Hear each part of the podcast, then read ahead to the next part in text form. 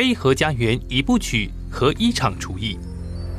台湾第一座核能电厂服务了四十年，它艰巨的发电任务已经告一段落，要进入厨艺拆除的阶段，需要有严谨的计划，让土地复原再利用。电力超人，你出发去协助他们。OK。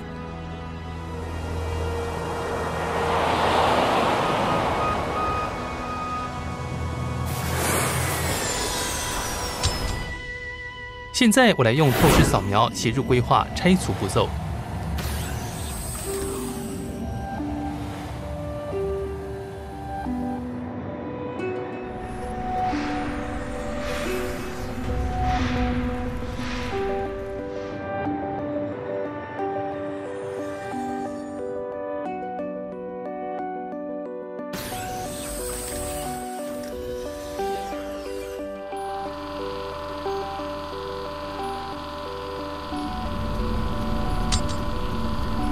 拆除厂房前必须永久停止运转。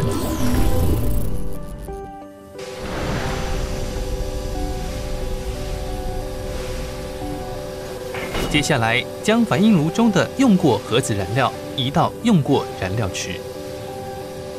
在用过燃料池中，会透过独立的系统持续冷却它。之后，会跟地球上其他先进国家一样。为了主义的需要，要先新建干式储存设施和低放储存库，来暂时放置用过核子燃料等核废料。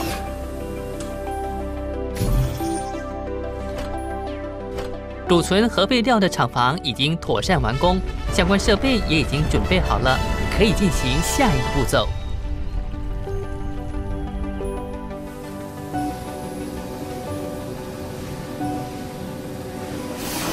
第二阶段，接着将用过核子燃料分批从用过燃料池送至干式储存设施。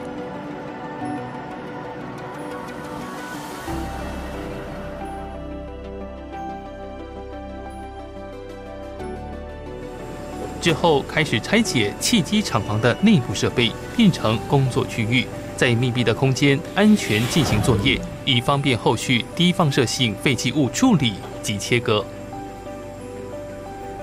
现在开始拆解核子反应炉，一切工作都在水下操作。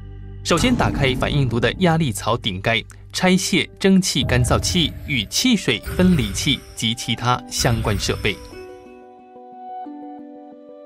接着用水下遥控切割的方式，逐一往下拆解反应炉的所有设备。接着依序拆除内部的设备和管路等，全部移除后就会变成空厂房。然后会侦测室内所有的空间的辐射剂量，一旦发现墙面有污染，就会进行刨除的除污作业，直到全面剂量低于法规数值。D two 去执行侦测辐射以及除污工作。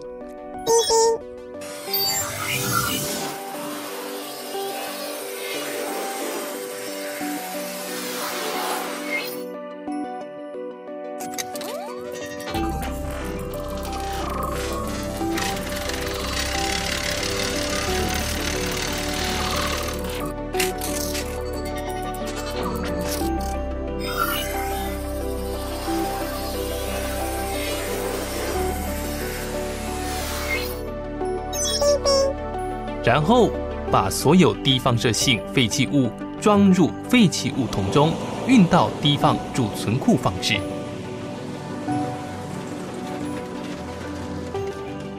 侦测之后会分类存放，并建立每一个废弃物桶的履历资料。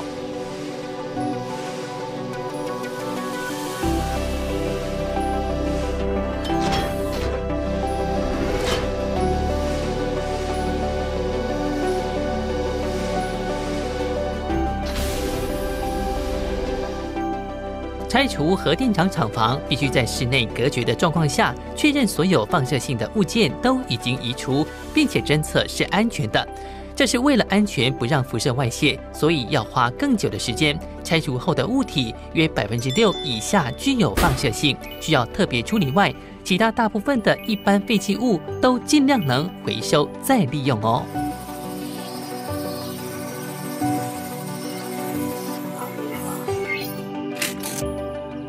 第一度，还有那边，快去！有辐射的设备与建物拆除以后，接下来要花三年的时间做全面的辐射侦测。第一度，还有那边，终于到了最后一个阶段了。厂址要用两年来复原，回归自然。到时这里会生意盎然，充满活力。核一厂功成身退，除役之后，厂区还会再妥善使用。台电公司届时会将这里换成全新的面貌，再度点亮台湾。